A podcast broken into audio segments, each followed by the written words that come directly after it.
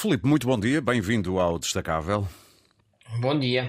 No exato dia em que passam dois anos sobre a notícia da invasão, do início da invasão russa da Ucrânia.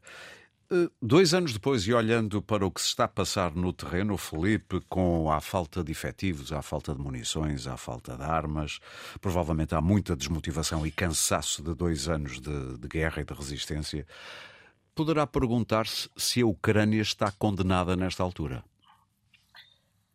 É uma pergunta pertinente. Eh, eu julgo que estes dois anos eh, foram, eh, ao longo destes dois anos, a, situação na Ucrânia passou por várias etapas.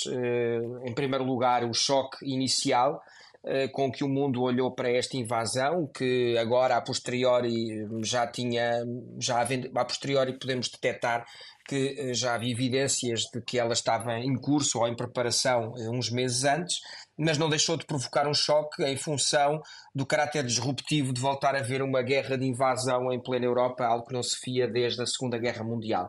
Um, e, e, nesse sentido, essa primeira etapa leva-nos a uma, a uma surpresa e levou-nos, inclusivamente, os primeiros dias a equacionar a possibilidade de se estar perante uma invasão a larga escala e a possibilidade de uma queda do regime de Kiev e uma substituição deste por um fantoche uh, uh, moscovita ou um fantoche russo Sim. às mãos sob ordens diretas de, de, de Putin. Naquilo que poderia uh, ter entanto, sido uma blitzkrieg, ou seja, uma guerra relâmpago russa, não é?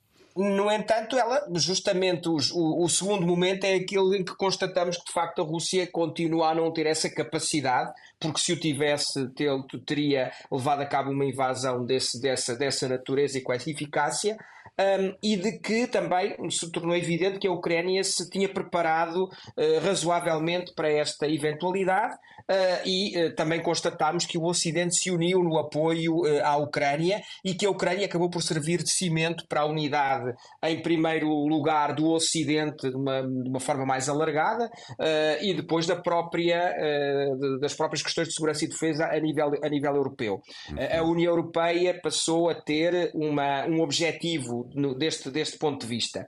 Um, depois, este, este grande apoio ocidental acabou por levar uh, a que se acalentassem esperanças numa recuperação da Ucrânia uh, e numa derrota da Rússia. Houve momentos de maior pressão uh, e que a Rússia sentiu maior pressão. Houve sinais de, uma, de um eventual isolamento, mas também conseguimos constatar que o Ocidente já não tem tanto peso como tinha noutras épocas um, e as sanções acabaram por, por sortir mais um efeito no sentido sentido um redirecionar da economia russa para Oriente, para um aprofundar da sua relação uh, com uh, a China, com a África do Sul, com os BRICS um, ehm, e de, um, de, uma redução da dependência em relação à Europa.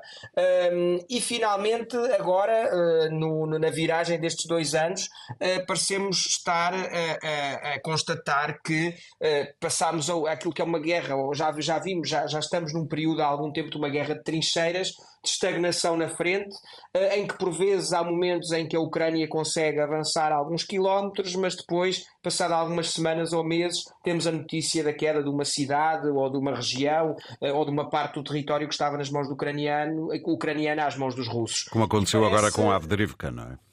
Exatamente, e parece ser esse o, o, o, momento que estamos a viver, sendo que paira sobre os ucranianos aqui uma, uma, uma catástrofe uh, iminente, que é da vitória, uma vitória de Donald Trump uh, na, nas eleições de novembro nos Estados Unidos, que claramente significará uma, uma redução drástica do apoio que é dado pelo Ocidente, nomeadamente por parte dos Estados Unidos, à Ucrânia. Muito provavelmente uma eventual vitória de Trump eh, influenciará a extrema-direita, a direita radical europeias que eh, têm tendo também, havendo também eleições para o Parlamento Europeu em, em junho, provavelmente ganharão peso no quadro das Sim. instituições e dos governos europeus.